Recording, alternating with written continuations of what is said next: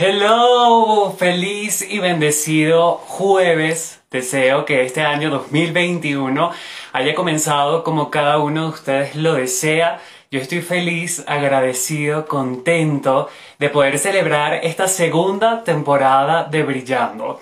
Este es un live que nació del deseo de conocer a personas brillantes y de que ustedes también pudiesen conversar con ellas, aprender y ver todo lo bonito que han desarrollado en sus proyectos personales. Si algo ha quedado claro en las redes sociales es que todos nos acompañamos, aportamos en el trabajo del otro y podemos aprender muchísimo. Vemos comunicadores, diseñadores, chef, mejor dicho, todas las áreas poniendo su conocimiento y su talento a nuestra disposición. Saludo a mi queridísima Paola Vivas. Gracias Paola, tan bella por conectarte. Miguel Ángel, hermoso, qué bello verte.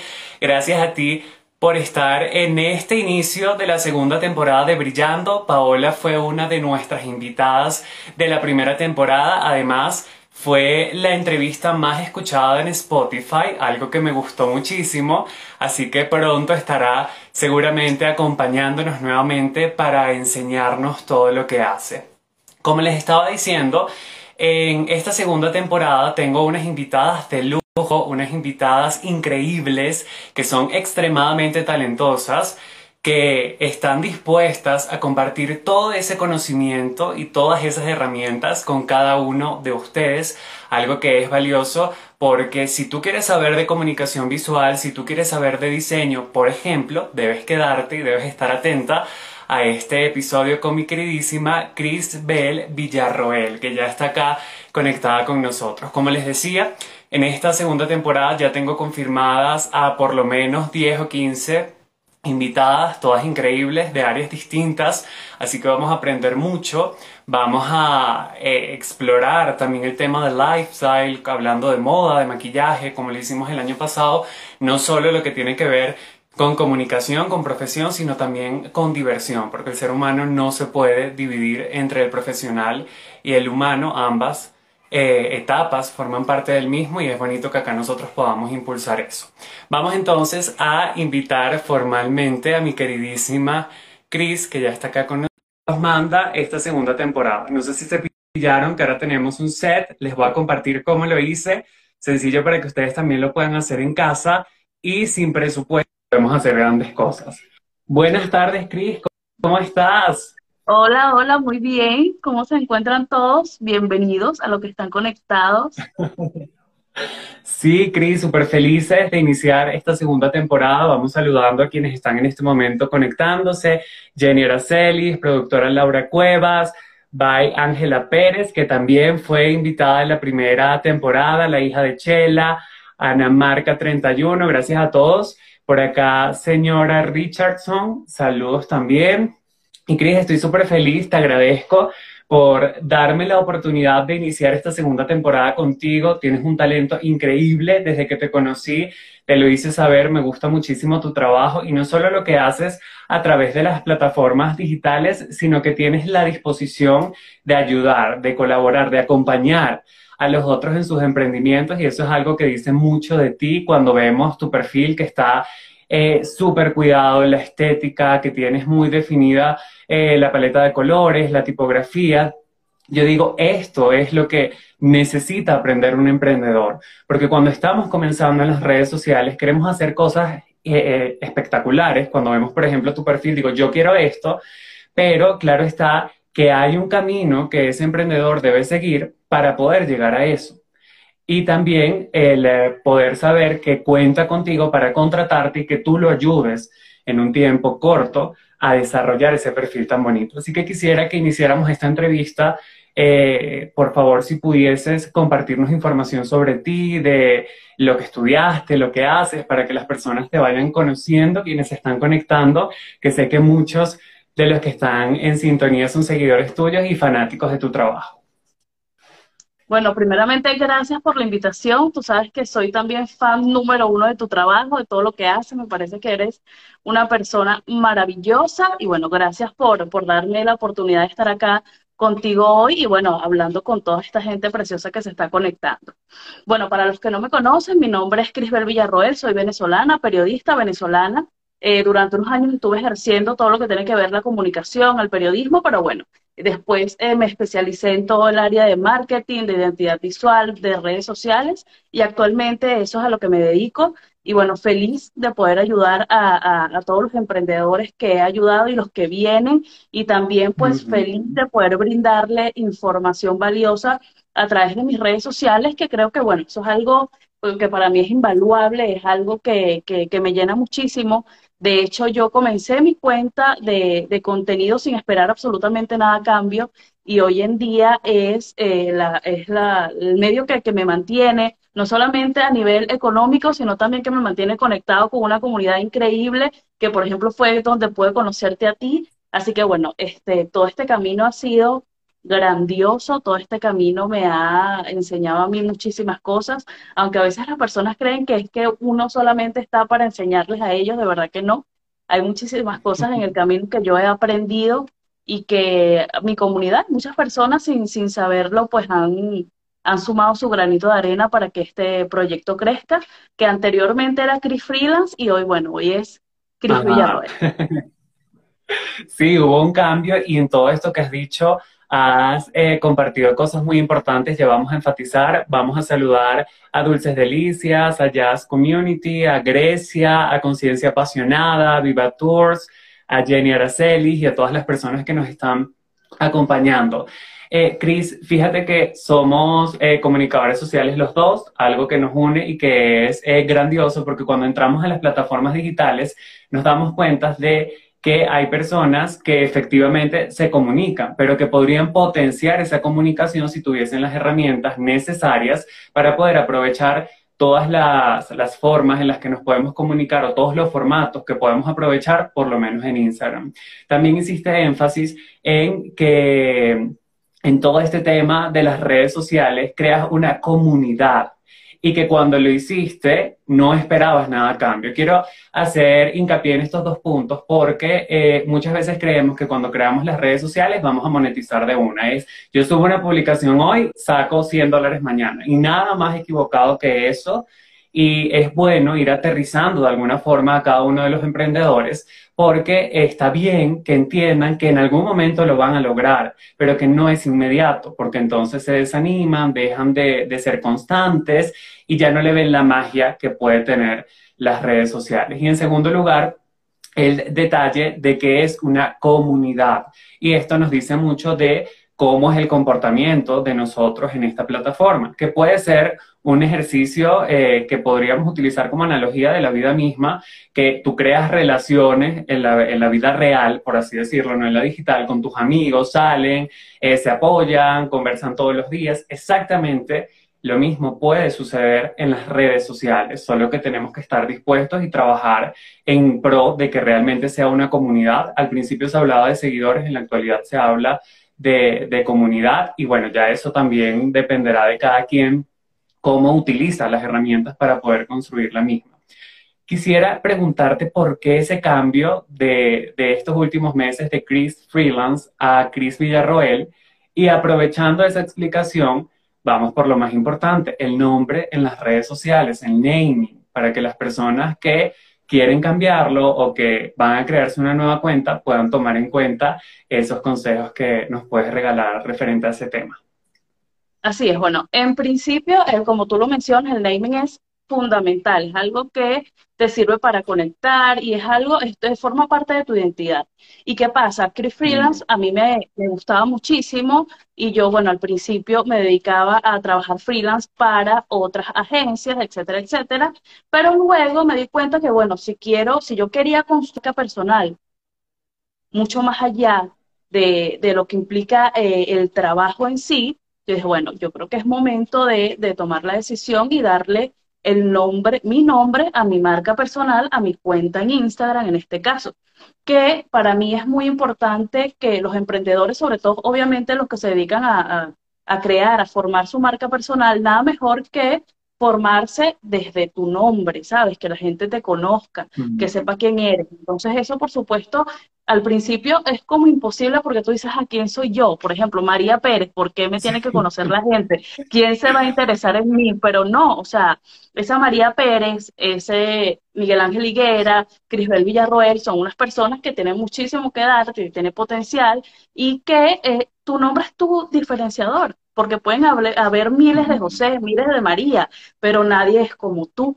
Entonces, para mí es muy importante que cuando trabajemos, trabajamos marcas personales, nosotros este, partamos de, de, nuestro nombre y explotemos todos esos atributos que tenemos, todos nuestros talentos y trabajemos a partir de allí. Creo que, que es algo que a mí me, o sea, después de haberlo estudiado mucho, porque ya todas me conocían como Cree Freelance, no sé qué, yo dije, bueno, quizás el cambio venga con pérdidas de, de seguidores, por ejemplo, quizás gente se vaya, no sé, pero es un riesgo que uno tiene que asumir y, y qué bueno que cuando uno tome el riesgo las cosas funcionen, ¿no? Entonces, bueno, ese es un poco el, el, el, tema del nombre, de, por qué el cambio.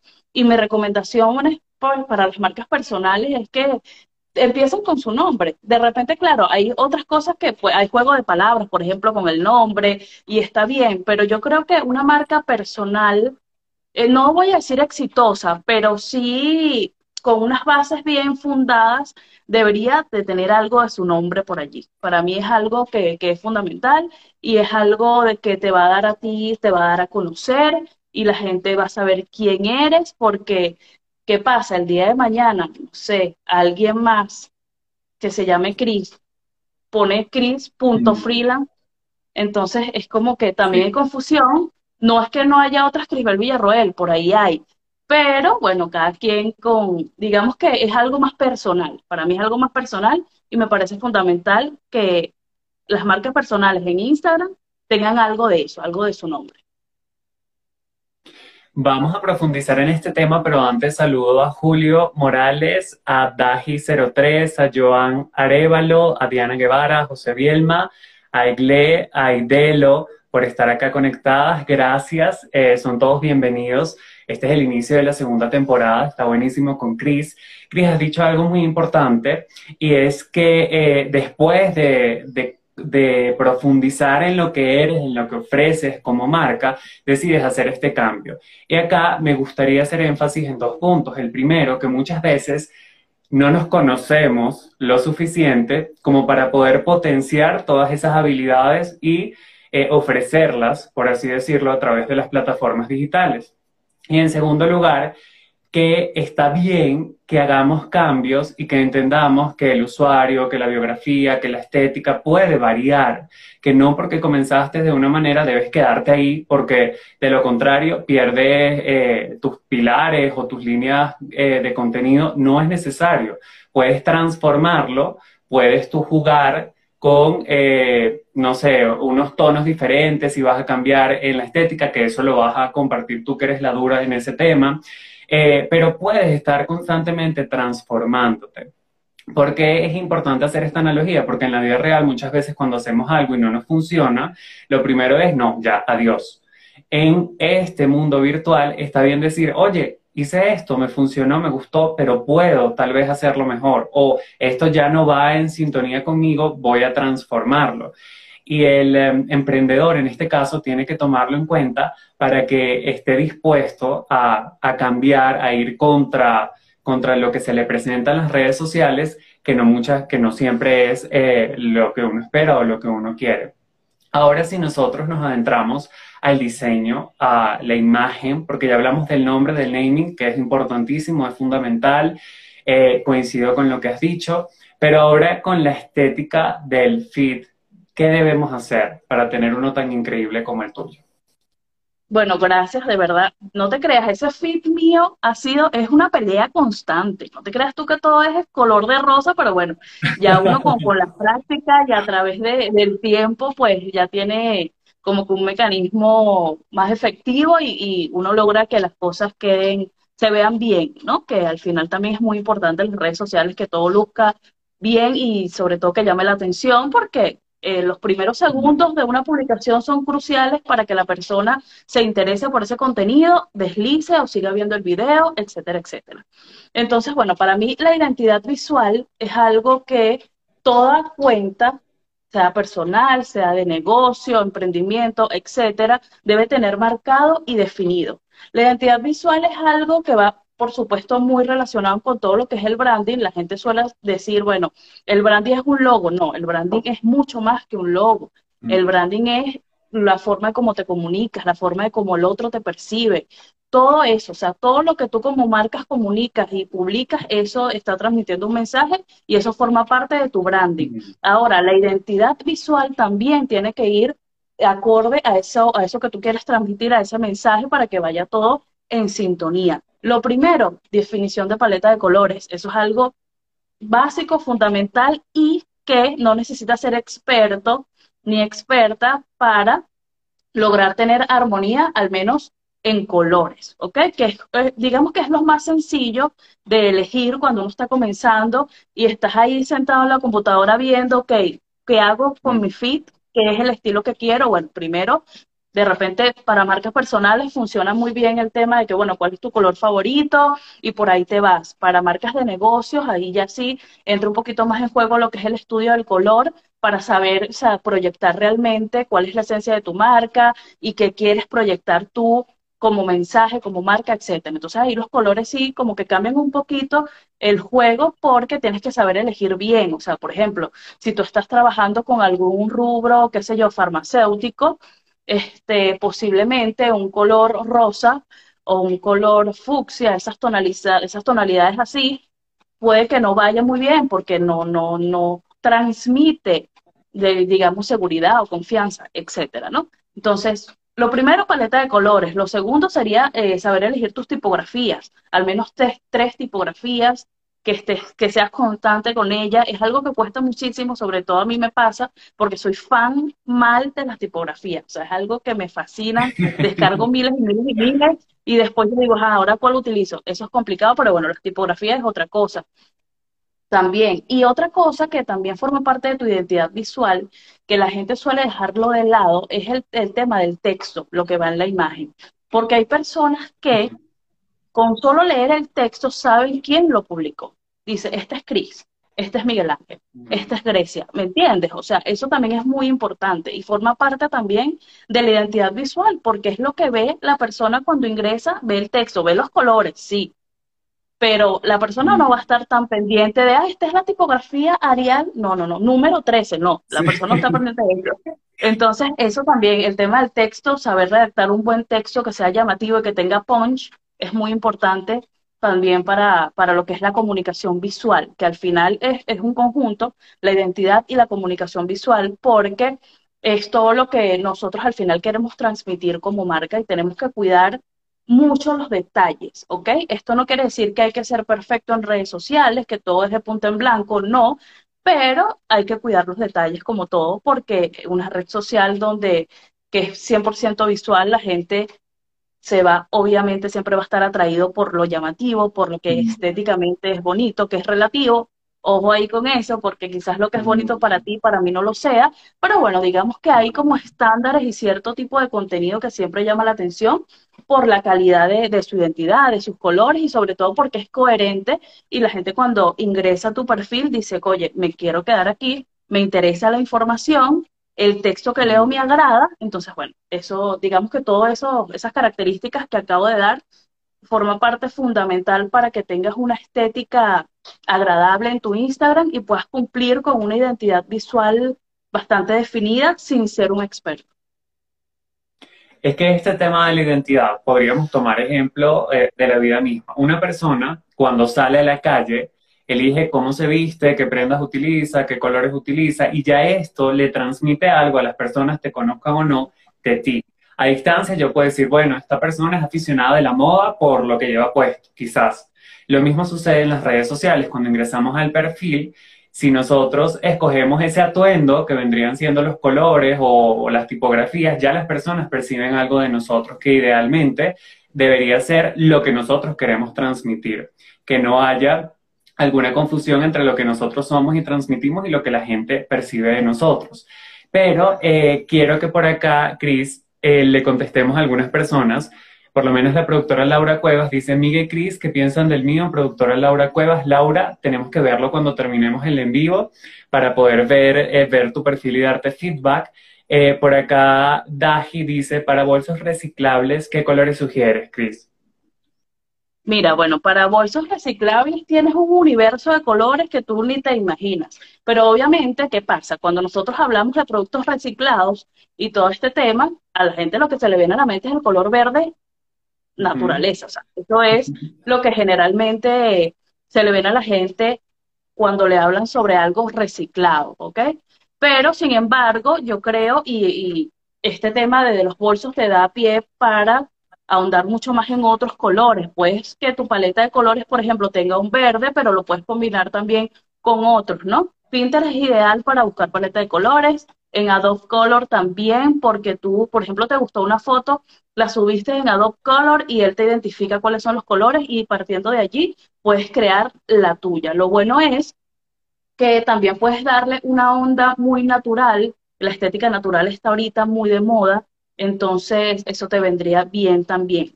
Entonces, es eso, o sea, tratar de que los colores sean frescos, que, que, que, muestren, que sean, que muestren como naturalidad, que expresen eso. No, no necesariamente tiene que ser un verde árbol, de verde de la hoja, no, sino puede ser un verde más tenue, algo más clarito, más light, combinado con blanco, con grises, y ese tema creo que, estaría bien tratándose de, del tema de, bolsos reciclables. Asumo que todos tienen lápiz y papel para que vayan anotando también esas páginas o aplicaciones que Chris nos estará recomendando, como Adobe Color. Ahí ya pueden ver entonces lo de la paleta de colores. Fíjate que por acá Jazz Community dice, a mí me encanta cómo transmiten tu marca. Yo también soy fan, eh, Jazz, del perfil de Chris. Y quisiera, Chris, que para, de alguna forma, todo esto que has dicho, poder llevarlo al ejercicio, eh, existe el mood board, Tú hace algún tiempo estuviste conversando de eso en tu perfil. Por favor, explícanos cómo nosotros de forma eh, sencilla podríamos hacer el nuestro para entonces ir desarrollando esa identidad si es que todavía no la tenemos muy clara.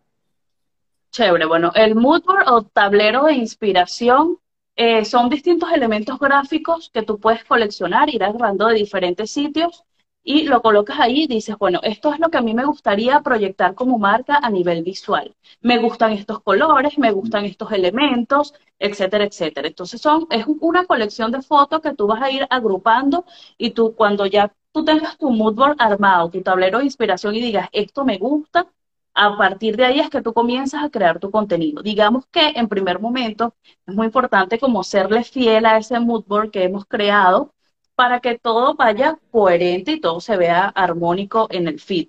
Esto puede cambiar, mm. ¿ok?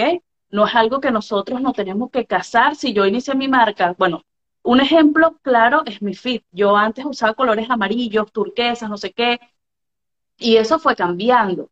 Pero ¿qué fue lo que no cambió? Mi comunicación. O sea, yo siento que el tono de mi comunicación no ha cambiado a pesar de que los colores han variado. Entonces ahí eso es lo que tenemos que trabajar. Cuando hacemos nuestro mood board, obviamente siempre va más eh, relacionado a todo lo que es la identidad visual, pero también podemos agregar palabras, pues no solamente podemos hacer un mood board que tenga fotos, sino también frases, cosas así que identifiquen nuestro lenguaje y comunicación de marca. Entonces lo que recomiendo es que recopilen todas esas fotos, los colores, los elementos y coloquen palabras claves que no solamente nos va a ayudar a organizar sus ideas, sino también que a la hora de crear su contenido van a tener como unas bases. Digamos que van a tener por ahí más o menos definido cuáles son los objetivos y cuál es, cuál es ese, esas líneas de contenidos que quieren proyectar en su feed. Genial. Que por cierto, en mi, página web, tengo, en mi página web tengo una plantilla de Moodboard, por cierto, que si, si ingresan ahí, crisvillarroel.com, pueden descargarla y, y ven que mejor ejemplificado cómo sería. Está en la pestaña de freebies, ¿sí? De freebies, sí, correcto. Bueno, deben ingresar porque yo de hecho lo compartí hace algunas semanas. Eh, mucho de lo nuevo que voy a hacer en mi perfil lo hice con las plantillas de Chris, que son increíbles. Y lo chévere es que ella eh, te da la plantilla con un resultado estético wow para que tú la transformes eh, en algo que se asemeje o que vaya de la mano con tu identidad visual, pero vas a tener un resultado como un diseñador profesional. Si estás comenzando y ingresas en Canva como yo y a veces te tropiezas con todo, esas plantillas te van a salvar la vida. Y justamente, Cris, partiendo de que hay algún emprendedor conectado que le da flojera hacer este trabajo, tú entres tus servicios, ofreces el brand book que es para ayudar o para adelantarle, aligerarle, hacerle la tarea al emprendedor. Por favor, cuéntanos qué incluye este para que quienes están conectados luego puedan contactarte y encargarte. Chévere, bueno, el Brand Book es el paquete de oro que todo emprendedor debería tener. Primero, porque si tú como emprendedor quieres realmente reflejar este, los pilares de tu marca, la esencia y que tenga coherencia en redes sociales y que la gente lo note llamativo, tienes que tener tu brand book. ¿Qué tiene el brand book? Pues tus logos, tus tipografías, tus colores, las plantillas que vas a utilizar, las líneas de contenido, ideas de contenido, en fin, es el libro de tu marca.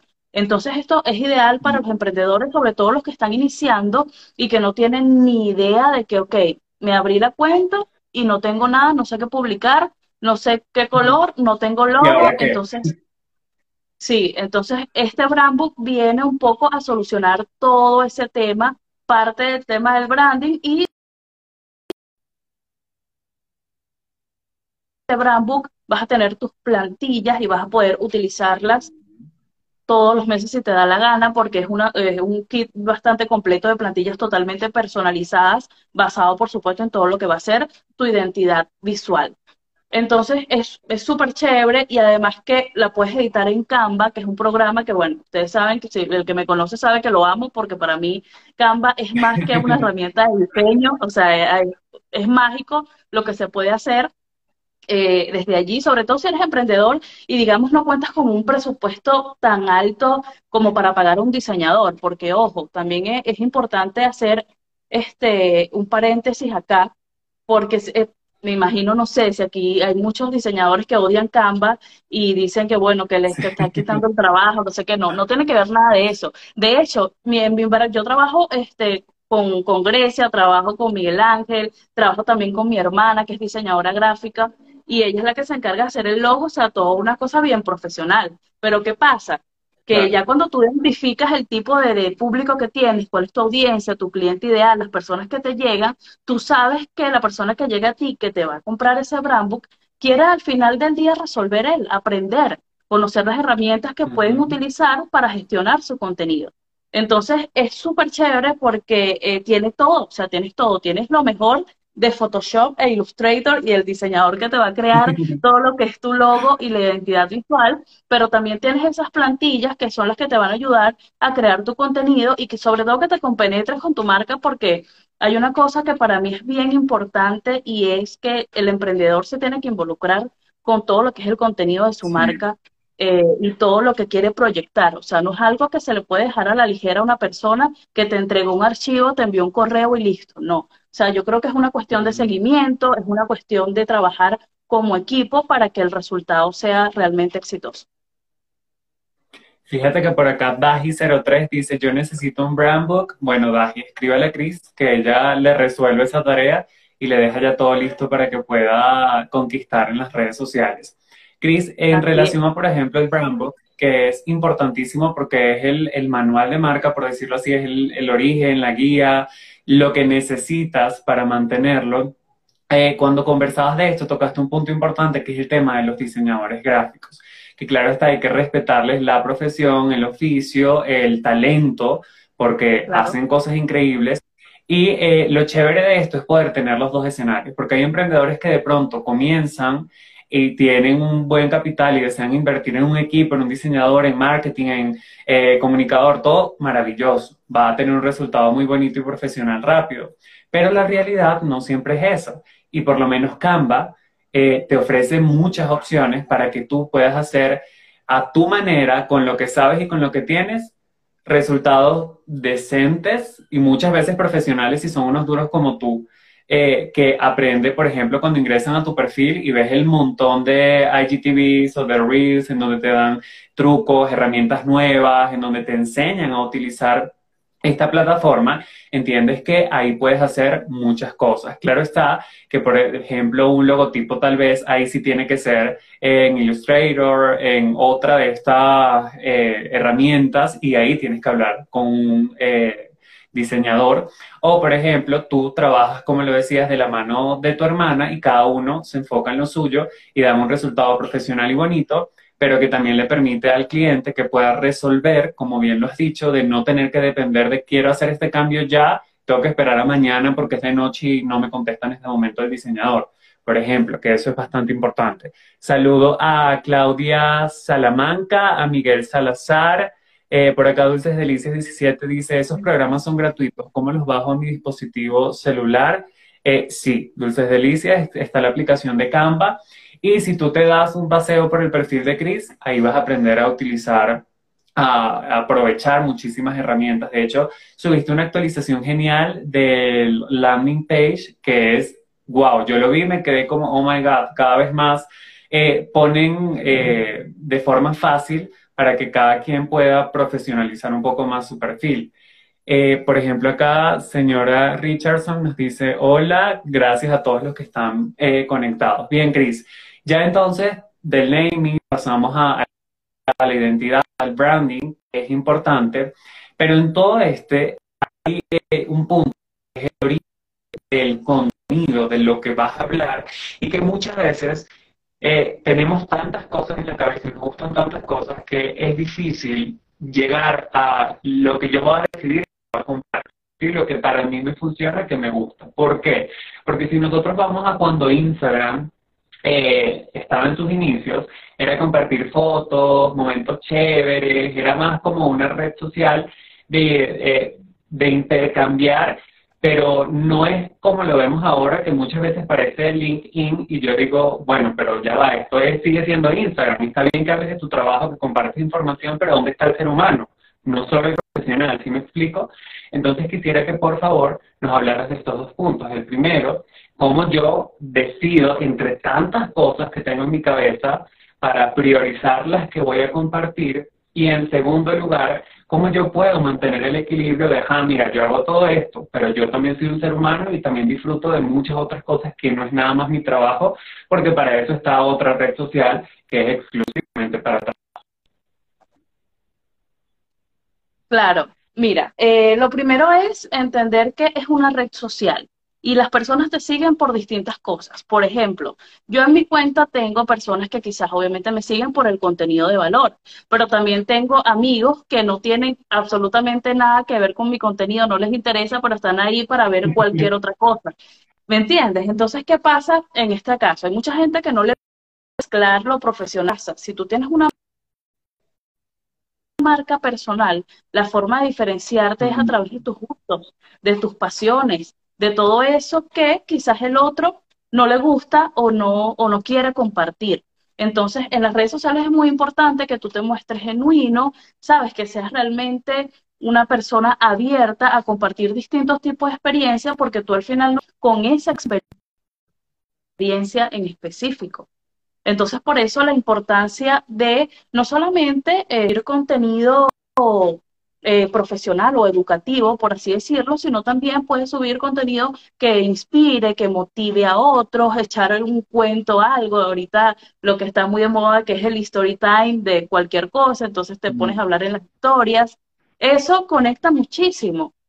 ¿no? Entonces, a veces, por ejemplo, este, he tenido este, clientes que me dicen, Cris, pero es que a mí no me responden las encuestas no me responden nada de lo que yo pregunto cuando pregunto algo serio, pero entonces cuando me pongo a hacer un cuento, ahí sí, no sé, me escriben por DM, ah, pero estás viendo, hubo interacción, porque de eso se trata, o sea, no solamente transmitir el lado profesional que está bien, está perfecto, pero si tú eres una persona multipasional y te da la gana de, de, de tratar distintos tópicos a través de tu cuenta de Instagram y más si tienes marca personal, date la libertad de hacerlo, o sea, de verdad que sí, o sea, concédete ese permiso y de verdad, y sobre todo evalúa, o sea, para mí también muchas de estas cosas están en las métricas. Ve que te de repente, si tu contenido no está siendo tan efectivo, bueno, echa un cuento a través de eso y después lo conviertes en, lo que realmente quieres decir en ese mensaje. Crea un contexto alrededor de él, crea una historia alrededor de ese contenido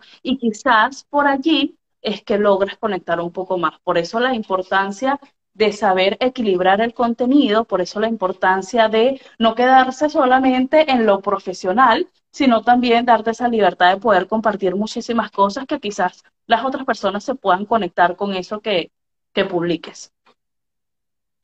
Y acá, por ejemplo, con lo que decías de las métricas, de las estadísticas, que Instagram nos hace la tarea o gran parte de la tarea con todos estos reportes, es que muchas veces, por ejemplo, si lo que tiene mayor alcance no es lo que, lo que puede ser, creo que tú alguna vez lo compartiste, que muchas veces trabajas en una publicación y dices, wow, esta es, y cuando la compartes, nada que ver como cuando subes una foto de tu gato, por ejemplo.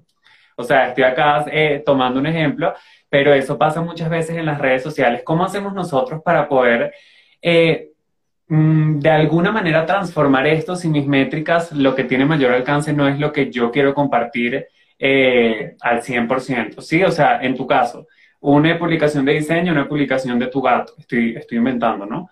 Y que tenga mayor alcance la publicación de tu gato, pero tú quieres seguir compartiendo diseño, quieres seguir compartiendo esa parte profesional. ¿Cómo puedes fusionarlo, transformarlo?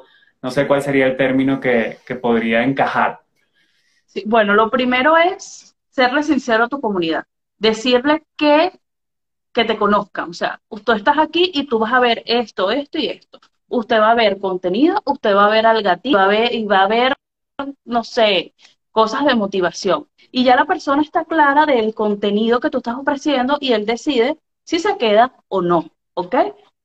Eso por un lado, o sea, las cosas hay que hablarlas, eso es como una relación de pareja, o sea, hay que, hay que conversarlas tienes que darte a conocer, incluso decir, mira, o sea, por ejemplo, hay mucha gente que yo he visto por ahí que dice, oye, subí una publicación ayer que me tomó no sé cuántos días hacerlo y no le dieron cariño, no le dieron amor, no sé qué. Entonces, de repente ya vio como un cambio y la gente sí, como que comenzó a comentar y no sé qué. Y también tienes que incentivar eso un poco, porque ¿qué pasa? El tema también es el horario. Recordemos que a la hora de publicar tú tienes que estar pendiente cuando tu comunidad esté conectada, de repente que esté un poco más activa, entonces eso también influye. A veces creemos que es que no, la gente que le gusta más el gatito, no. Lo que pasa es que también tienes que, hay muchas cosas que están detrás que a lo mejor no estás evaluando y debes sentarte y decir, bueno, mira, ¿qué estoy haciendo mal? ¿Cómo puedo yo proyectar esa información y que la persona realmente la vaya a percibir? Entonces esto, eh, como converso con, con muchos amigos digitales, es también parte de un ensayo y error, cada cuenta es distinta, cada cuenta es un universo, las comunidades son distintas y como tal hay que tratarlas. O sea, es algo que tú, el tiempo es el que te da, digamos, esa experticia y te vas dando cuenta de que, bueno, este, este contenido en principio no gustó mucho, aunque era una información muy valiosa, vamos a probar entonces con otro formato. De repente no hago un carrusel, o no hago un simple, una simple publicación y le pongo un copy, sino que hago un Reels, porque me doy cuenta que a la gente le gusta más el Reels, etcétera, etcétera. Si, por ejemplo, el tema del gato. Yo que tengo un gato, por ejemplo, quiero dar alguna información y yo sé que a mi comunidad le, se vuelven locos por los gatos, bueno, yo hago un Reels y de repente que salgo con Luciano, lo estoy cargando y estoy echando el cuento. O sea, es esto, es involucrar distintos elementos que, Quizás para algunos son distractores, pero para otros no. Quizás ese es el gancho. Quizás la gente te comente, va a comentar y te va a decir, qué lindo tu gato. Ok, pero por lo menos hubo una interacción, ¿sabes? Es eso, es saber estudiar y buscar la manera de saber entregar esa información.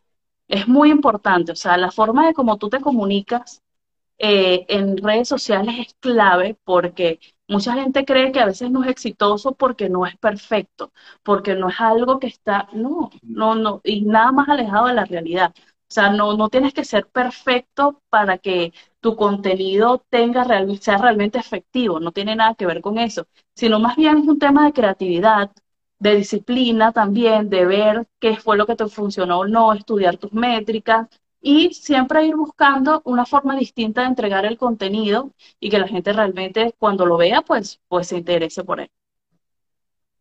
y que ahora está a nuestra disposición un montón de formatos, por lo menos si hablamos de Instagram, para poder compartir de forma creativa eh, lo que queramos. Y también como esto es una red social y como tiene que ser algo que nazca de una forma genuina, por así decirlo, que vamos a compartir, también creo que está bien que si a veces algo no funciona para los demás, pero funciona para ti porque, no sé, estás haciendo dieta y te ves más delgada y quieres subir una foto donde te ves bella, y a los demás no les gusta, pero a ti sí, también está bien, porque es tu red social y es eh, mostrar esas otras partes de ti que no son eh, nada más el gato, el trabajo o lo, lo, que sea en este caso, ¿no? Porque fíjate que acá muchas personas se identificaron con lo que con lo que dijimos, Jazz Community dijo, sí, eso pasa mucho, Sebastián Salazar dijo real, señora Richardson dijo, eso pasa mucho, eh, Sebastián Salazar dice, tiene que crear contenido que conecte con su audiencia. Esto le dice Sebastián a modo de consejo y tiene, tiene sentido en función de todo lo que nosotros estamos compartiendo acá hoy. Y Cris, eh, tomando en cuenta de que ya tenemos que definir esto y que debemos subirlo a las plataformas eh, digitales, ¿cómo nosotros podemos crear una estrategia eh, a nivel visual para que podamos compartir un contenido similar en las diferentes plataformas, pero que no sea el mismo? Porque ese es un error muy común eh, es algo que lleva mucho trabajo, pero, o sea, el nivel de disciplina ya iba a otro nivel eh, o crece mucho más, por así decirlo, para que una persona lo haga, de cambiar entre los formatos. ¿Qué nos puedes aconsejar para que nosotros también podamos hacerlo? Claro, bueno, lo primero en ese caso es saber identificar el tipo de público que consume más esa red social. Por ejemplo, este, yo comencé en TikTok, era una red social que yo, a mí no me llamaba para nada la atención, pero me di cuenta de algo. En TikTok obviamente es video, 100% video, muy chévere, y la persona, las personas de verdad ven el video hasta el final, o sea, consumen bastante el contenido y lo ven hasta el final. A diferencia de Instagram, que a lo mejor como que van pasando y como que si algo los engancha, ahí se queda.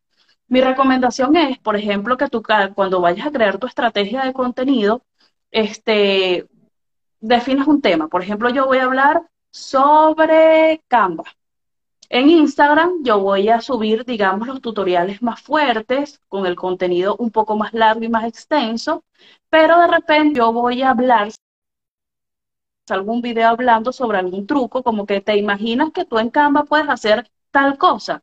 Y explicas como que pones un botón, le das un clic y ya. Y así también invitas a las personas que vayan a tu Instagram y vean el tutorial completo, por ejemplo. De igual forma pasa con YouTube. Supongamos que tú tienes tu cuenta de Instagram, de YouTube, de TikTok y no sé, otra red social que ahorita no se me viene ninguna a la mente. En YouTube, obviamente, tú vas a subir el contenido que es más denso, más pesado, que tiene más metraje, por así decirlo, porque en Instagram quizás las personas no se van a sentir tan, no sé, tan atraídas por ver un video de una hora, por ejemplo, no sé. Entonces, es tratar un tema, ubicarlo en el formato que corresponde y saber qué decir en cada cosa. Porque eso también genera, digamos, querer saber más sobre ese tema. De repente la persona te vio en TikTok y dice, oye, me interesa muchísimo, la voy a seguir en Instagram porque sé que tiene el tutorial completo. Y de repente si te mm. conocen porque eres youtuber, de repente en tus redes sociales, porque fíjate este caso que es interesante, sobre todo cuando te conocen en YouTube y después van a tus redes sociales. ¿Por qué van a tus redes sociales? Porque quieren saber de ti, de qué haces, de repente qué comes, ese tipo de cosas, ¿me entiendes? Porque las redes sociales es para eso, o sea, tú esperas de una mm. persona que en una red social comparte un poco algo más de su, de su vida personal, que no, quizás no lo hace en YouTube. ¿Ok? A mí lo digo como experiencia que hay un montón de youtubers que yo después de ver el video salgo y lo busco en redes sociales a ver qué tal. O lo mismo con lo que nos pasa cuando vemos una película o una serie, que ay, no sabemos quién es y ahí mismo terminaste de ver el capítulo y lo buscas en redes sociales para ver quién es. O sea, ese tipo de cosas es lo que tú tienes que lograr en, tu, en, la, en la audiencia, pues en el público, en las personas que, que te van a seguir.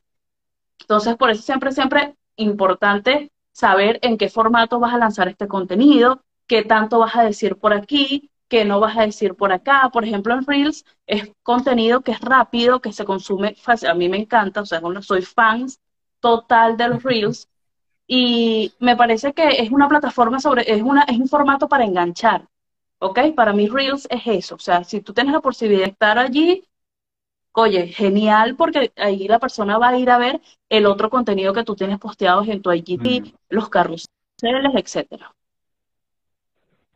Y además que ahora Instagram parece ser un de todito, porque como que agarró lo mejor de todas las otras redes sociales para ponerlas en una sola. Eh, imagino que eh, de alguna manera traer a todas las personas a que se queden en esta red social o creen acá.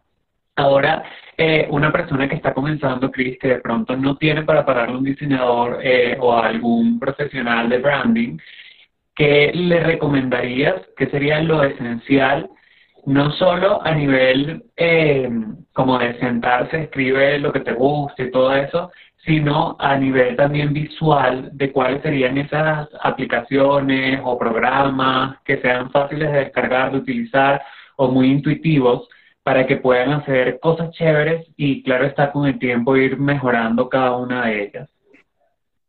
Bueno, en cuanto a aplicaciones móviles, si la persona desea hacerlo todo desde su teléfono, Sparkpop es una super herramienta para crear publicaciones. Canva en su versión móvil también es muy buena, obviamente, porque, como digo yo, Canva es mi pastor y nada me faltará. Entonces, ese hay que tenerlo, juro, porque sí, para lo que vayas a hacer en tu vida, lo tienes que tener. Este, para las historias también obviamente Canva funciona, si las quieres hacer más dinámicas está la aplicación que se llama Mojo. Todas estas aplicaciones están tanto para Android como para Apple. Es muy importante. Por ejemplo, yo trabajo con Apple. Sí, es muy importante eso porque, por ejemplo, he visto que hay otras personas que crean contenido que yo sigo y la mayoría este, siempre las recomendaciones para Apple, o sea, tienen iPhone. Entonces, bueno, chévere. sí, totalmente. Entonces yo siempre, o sea, la mayoría de las aplicaciones, cuidado si no todas, las aplicaciones que ustedes van a encontrar en mi perfil sirven para, para ambos software. No sé si se dice así, creo que sí, que es software. Creo que sí. Sí. Corrígame si me equivoco, no sé. Pero funciona tanto para iPhone como para Android, ¿ok? Eso es lo bueno. Este, Mira, otras aplicaciones que para mí me parecen súper aliadas a la hora de crear contenido es, por ejemplo, Answer the Public, que te da temas, muchos temas de los cuales tú puedes elegir para crear tu contenido y sobre todo ese contenido valioso que la gente está buscando, ¿ok? Porque son temas que las personas buscan en Google, o sea, son las principales búsquedas que se hacen en Google acerca de diferentes temas, entonces imagínate, eso te ayuda a ti muchísimo a la hora de sentarte a crear contenido. Trello también es muy buena para que organices todo. Una vez que creaste el contenido, pasas a Trello y armas tu grilla de la semana y te queda genial. Entonces, bueno, esos son, digamos, eh, y Creator Studio, si quieres programar las publicaciones. O sea, digamos que ese kit de, de, de las aplicaciones que acabo de nombrar son como las principales para iniciar para, porque ¿qué pasa? Mucha gente siempre dice, no, pero bueno, eh, nada más para diseñar, no. O sea, en ese combo yo también meto el tema de Trello y la organización, porque la grilla de contenido es, es, ese es tu despertador, esa es tu alarma. Esa es la que te va a decir a ti, mira, tengo contenido, no tengo qué contenido, y cuando tú ves eso vacío, tú vas a querer llenarlo. Entonces, esa es la que realmente te va a marcar presión a la hora de, crear tu contenido. Por eso es tan importante, siempre la recomiendo y siempre, y si no es Trello, pueden usar Asana, y si no es Asana, Excel, o si no en Word, o sea, cualquier programa con el que se sientan cómodos, porque eh, también eso es importante, sentirse cómodo a la hora que tú vas a crear tu contenido y organizarte, porque si para ti el hecho de crear contenido ya se te, se te vuelve una cuestión así súper complicada y tediosa, y tienes un montón de programas que no entiendes, lo más probable es que cierres tu cuaderno y te vayas. No lo vas a hacer. ¿Ok? Entonces, por eso siempre es importante, más que todo, o sea, más allá de todas las aplicaciones que yo les puedo recomendar, siempre es importante quedarse con la que te sientas más cómodo. Mire, yo he probado un montón de aplicaciones y siempre hablo de eso en mi perfil, pero si tú ves mi teléfono, o sea, yo fijo, fijo, tengo cinco aplicaciones que no, nunca desinstalaría, que eso es InShot, Pinterest, mm. Canva, Tesa para los filtros y la otra es para grabar la pantalla del teléfono que, con que hago los tutoriales. Esas cinco. Porque, y he probado miles, miles y miles, y hay muchas geniales. Ahorita descargué una de historias que se llama Foco, que no tiene desperdicio, es súper buenísima también. Y, pero es eso, o sea, buscar, planteate una meta de cinco aplicaciones que son tus aplicaciones para hacer tu contenido. Y no te desvíes de ahí, o sea, no, te, no, no hay que volverse loco buscando miles de herramientas, sino las que a ti realmente te funcionen y con las cuales te sientas cómodo. De todas estas, eh, sabes que muchas veces hay versiones gratuitas y también versiones pagas. ¿Cuáles serían por lo menos tres que tú dices vale la pena invertir, vale la pena pagar esta versión Pro? Canva vale la pena. Es, una, es, la, es la más costosa, pero te deja hacer un montón de cosas increíbles y quieres, por ejemplo, hacer plantillas y venderlas, etcétera, tienes que tener Canva Pro porque sí. O sea, porque las funciones de, sobre todo de, de, compartir cosas, las funciones que tiene, es ideal para creadores de contenido. La segunda, yo creo que pagaría InShot porque es de video y se pueden hacer muchísimas cosas y me parece que es muy intuitiva. Y es muy intuitiva, es demasiado fácil. Yo he descargado mucho, muchas aplicaciones de video, pero para mí InShot es la mejor, es súper fácil de utilizar. Entonces no es tan cara, de verdad no me parece cara. Y la otra es una buena aplicación de edición de fotos. Si tú quieres que tu perfil tenga esa identidad, es muy importante. Pero ahí estoy entre Lightroom o Tesa, por ejemplo. A mí me gusta mucho Tesa porque va mucho con, pues, o sea, está muy en armonía con el estilo de fit que tengo y los colores. ¿ok? Por eso es que me gusta. Y hasta ahora, bueno, no le he pagado porque el filtro Frutirito siempre es gratis, gracias a Dios. Pero, sí, pero yo creo que esas tres serían las aplicaciones que pagaría, una buena esta aplicación para video, otra para foto y Canva que me sirve al final del día para hacer cualquier cantidad de contenido. Pero me encanta porque justamente de estas tres, si te pones a ver, es como para tener todo resuelto en las redes sociales, o sea, poder cumplir, digamos, con los diferentes formatos y que todo se vea bien, quede bonito. Eh, por ejemplo, muchas veces eh, lo que dijiste de que hay muchas cuentas que solo recomiendan aplicaciones para iPhone, por ejemplo. Muchas veces uno entra, wow, mira qué chévere, yo quiero hacer esto, va a la descarga, no, a buscarla, mejor dicho, y no está disponible. Y pues de alguna forma, no solo te sientes excluido, sino que cuando esa persona vuelva a subir eh, recomendaciones de ese tipo, dices, bueno, ni para qué lo voy a ver si no lo puedo utilizar, porque hay cosas increíbles que puedes hacer con esas aplicaciones, pero no las puedes tener.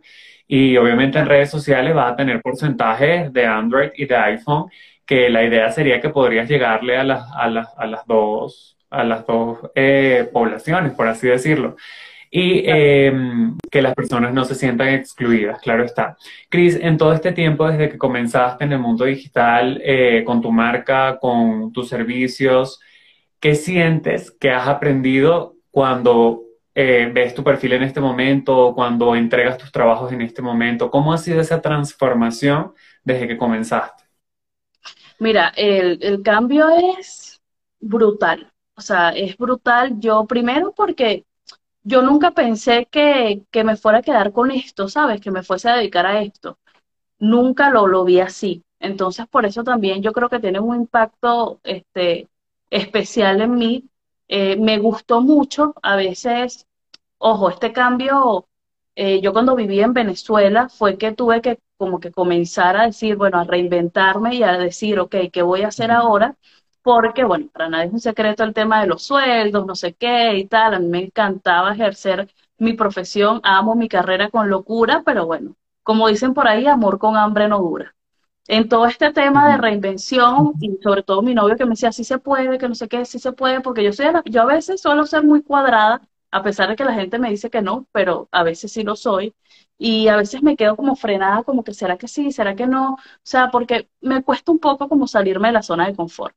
Pero bueno, gracias a Dios lo hice y, el proceso ah, fue brutal, o sea, desde el inicio hasta ahorita y todo lo que he aprendido es, es fenomenal. Me gusta mucho además porque eh, esto que estoy haciendo ahorita me obliga a, aprender y a estar informada acerca de un montón de cosas que quizás si no lo hubiese intentado no supiese absolutamente nada. Tengo amigas que eh, son periodistas, colegas, se graduaron conmigo, estudiaron conmigo y no tienen ni idea. A veces me dice, Cris, ¿lo que uso para hacer esto? ¿Y qué uso para hacer lo otro? No sé qué. Entonces, ¿sabes? Eso es bonito poder también ayudar a personas que estudiaron contigo, que, ¿sabes? Estaban todos relacionados contigo y de repente cada quien agarró su camino y es chévere, ¿no? Es bonito poder ayudarlos y el tema de la transformación fue brutal, o sea, brutal, brutal. Fue algo que, que todavía me sigue llenando muchísimo. Eh, en un post una vez comenté que yo soy de las personas que se aburre mucho de las cosas, a pesar de que a mí me encantaba mi carrera, yo para durar en un trabajo era una cosa como que, porque siempre me gustaba hacer cosas nuevas, como que sabes, conocer gente, no sé qué, y al principio fue difícil, por eso. Hay días, no lo voy a negar, hay días donde estoy en el trabajo, trabajo desde casa obviamente, y me hace falta eso de, del tema de la oficina, de salir, de conversar, de repente un viernes se terminó la jornada laboral y te fuiste a tomar unos tragos con tus compañeros, ese tipo de cosas. ¿Ok? Si, si tengo que, decir que extraño algo, creo que es eso, el tipo, las, las relaciones laborales que uno tiene y el grupo que uno puede llegar a confes. De verdad, yo agradezco mucho a mi marca personal. Yo siempre digo que mi marca personal me salvó de todo punto de vista porque con ella aprendí, con ella sigo aprendiendo, sigo conociendo gente maravillosa como tú, por ejemplo, y gente que, que, o sea, me llena muchísimo, o sea, a mí me llena muchísimo poder ayudar a los demás y a veces veo a otros creadores de contenido, porque yo, como yo creo contenido, también consumo mucho contenido, que, dice que dice que uno no puede revelar sus secretos, porque entonces, ¿qué, ¿cuál es la ciencia? Que nadie compraría todo lo que estás vendiendo que nadie este, pagaría por tu servicio o producto y es mentira. O sea, yo creo que mientras tú des mucho más, van a llegarte más clientes y la gente se va a interesar muchísimo más por el trabajo porque sabes que tienes algo bueno que ofrecerle y sabes que lo que tú le vas a hacer va a funcionar. Entonces, bueno, nada, para mí... Claro, claro. Y esto es un camino, y es como yo digo, o sea, una marca personal no es algo que se creó y ya está así, ya es algo que se reinventa cada año, cada mes, cada día, cada hora. O sea, es algo, o sea, si tú, si las personas, por ejemplo, si aquí hay alguien que tiene marca personal y nos está viendo, nos escucha después, eh, si cree que, ya tú abriste tu cuenta, creaste contenido, eres exitoso y ya no. Eso no se acaba ahí, o sea, tener una marca personal es siempre estar ahí, que puedes ofrecerle a tu comunidad, aunque sea atractivo, que sea útil. Y eso es un trabajo, es un trabajo más, pero un trabajo que creo que, que los creadores de contenido nos disfrutamos al máximo.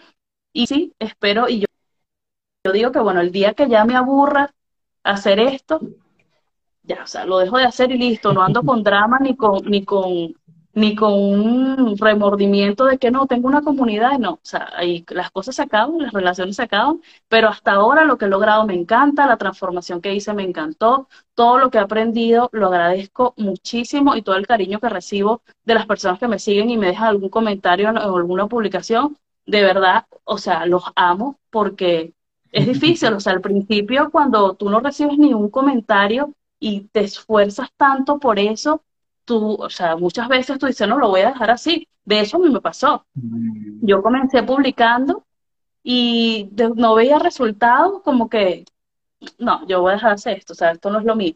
Pero después dije, no, no, que no, no, no es que no sea lo mío, es que no estoy realmente intentándolo. Estaba solamente publicando y ya, pero no estaba realmente intentándolo con una estrategia, digamos. Y es que a fin de cuentas la marca personal en las plataformas digitales es una extensión de ti. Y si nosotros hacemos un ejercicio eh, en bachillerato, pensábamos, hablábamos, vestíamos de forma diferente como lo hacemos ahora. Y lo mismo pasa cuando te creas tu cuenta. Está bien que te permitas tener esas transformaciones y qué chévere esa forma en la que tú lo has llevado de, bueno, lo estoy haciendo ahora, me funciona, lo disfruto, pero si en algún momento deja de funcionar, adiós, porque, o si ya no me llega a gustar, adiós, porque las relaciones son así y hay que, que también entender que si mañana cierran todas las redes sociales, pues fue muy bonito lo que vivimos, pero que nosotros somos mucho más que, que nuestro perfil y que nuestra vida virtual, por decirlo de alguna forma. Cris, ¿cuáles son los próximos proyectos? Bueno, este, ahorita, eh, bueno, yo, yo creo que ya te había comentado algo. Quería sacar este un podcast. Estoy a ver. Ah, yo te lo iba a decir, pero dije, vamos a ver. Sí, sí, sí. No, eso, eso, es un, eso es una asignatura pendiente que tengo por ahí. Pero es que, bueno, quiero hacer algo así bien chévere. Este, porque, ojo, yo cada vez que creo algo, lo creo pensando cómo me gustaría consumirlo.